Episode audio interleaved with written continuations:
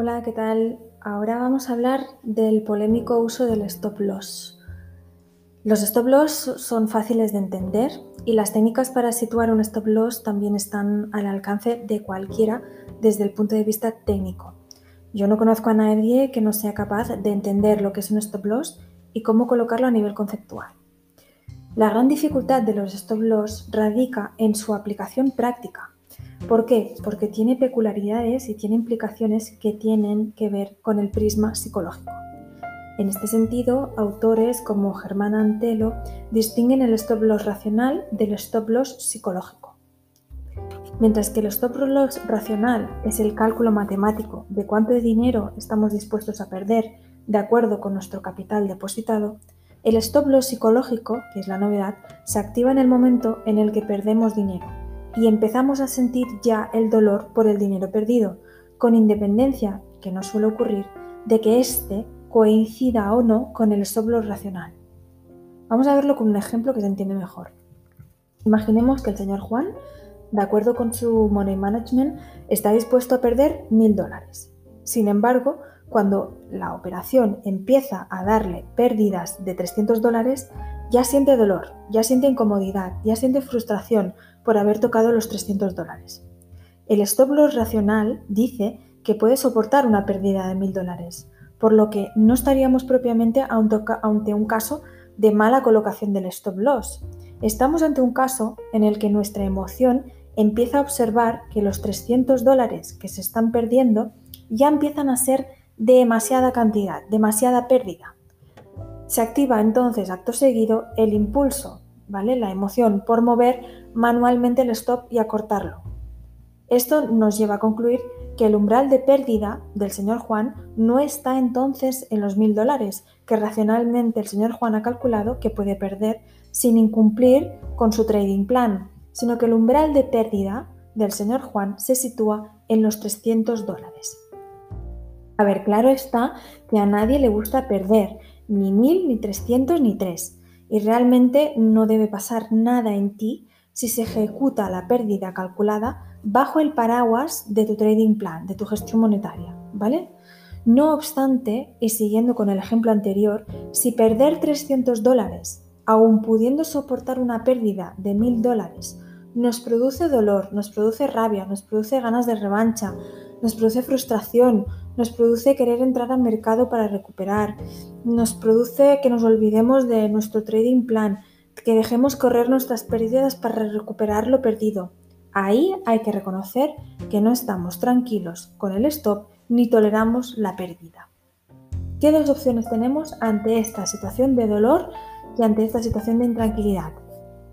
1.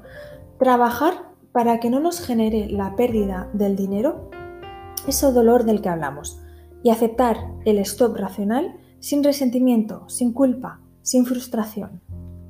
Es frecuente el caso de mover los stop loss manualmente y en consecuencia pues no seguir los trading plans porque no soportamos perder. Si la pérdida nos provoca dolor, tenemos que dejar de operar y observar qué dinero no nos generaría dolor. A la persona que perder le supone dolor, sea la cantidad que sea, no va a poder operar en los mercados financieros. Y en eso el autor que os he comentado, Germán Antelo, es muy categórico. Porque en trading, y yo pienso que tiene razón, porque en trading y en inversiones puede uno perder dinero incluso haciendo las cosas perfectas. El tema es mentalmente cómo conciliamos eso, el que hagamos las cosas perfectas y sin embargo podamos incluso llegar a perder. No solo ganar, sino perder, ¿vale? Poner el stop eh, donde no nos genere dolor es eh, la segunda opción que tenemos para, digamos, mitigar el dolor y la intranquilidad que nos produce la colocación del stop. Poner el stop donde no nos genere dolor, en vez de ponerlo donde técnicamente sería adecuado ponerlo desde, desde el punto de vista del análisis técnico.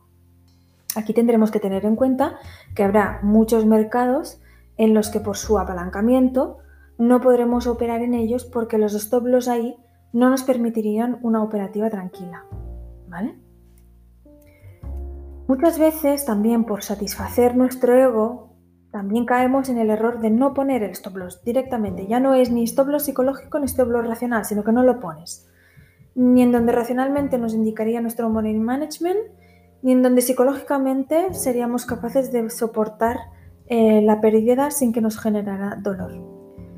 El motivo que impulsa no colocar el stop sería aquí el no querer reconocer un error y lo que hacemos es dejar correr la pérdida hasta que el mercado se dé la vuelta y así podamos decir, ¿ves? Si era cuestión de esperar. Un stop de pérdidas que se ejecuta significa que, hemos, que, reconocemos un error, que no hemos ido, eh, digamos, no hemos seguido la tendencia del mercado. Hasta que una operación no se cierra, la pérdida no se reconoce. Pero que la pérdida no se reconozca no quiere decir que no esté ahí. ¿Vale? En mi opinión, si me lo permitís, creo que para llegar a largo plazo hay que sobrevivir en el corto. Y un gestor, es decir, una persona que, invierte, no debería permitir esa pérdida. Por muy seguro que se encuentre de tener la razón y por mucho eh, que piense que su análisis de la operación ha sido el mejor y el más exhaustivo. Un inversor debe entrar al mercado sin sorpresas, ni buenas ni malas, que muchas veces estamos enganchados a esa sorpresa de cuando ganamos dinero y la euforia que nos produce porque no nos lo esperábamos. Pero realmente el buen gestor lo tiene todo calculado. Es como el cirujano cuando entra a quirófano, que sabe dónde tiene que hacer la excisión, sabe dónde tiene que tocar, sabe dónde tiene que... Todo lo tiene perfectamente controlado. Pues nosotros, como inversores, tenemos que hacer lo mismo. Entrar a la operación financiera, en este caso, sin sorpresas, conociendo siempre cuál es la pérdida máxima que estamos dispuestos a aceptar en una operación, cuál va a ser nuestro take profit y cómo vamos a hacer, eh, digamos, cómo, eh, para qué, planteándonos para qué vamos a hacer esa operación, teniéndolo todo muy controlado. La única razón para no ejecutar el stop, ¿vale? Debería ser solamente una nueva y objetiva, teniendo en cuenta todas las emociones que invaden cuando tomamos decisiones en trading una nueva y objetiva valoración del binomio riesgo-beneficio. ¿Vale? Muy bien, pues hasta aquí el podcast de hoy. Espero que os haya gustado. Muchísimas gracias y un saludo.